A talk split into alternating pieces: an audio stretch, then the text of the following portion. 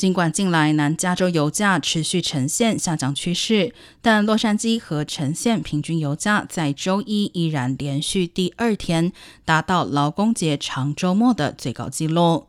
洛县平均油价周一为每加仑五点二八七元，远远高于去年劳工节创下的最高纪录四点四零六元。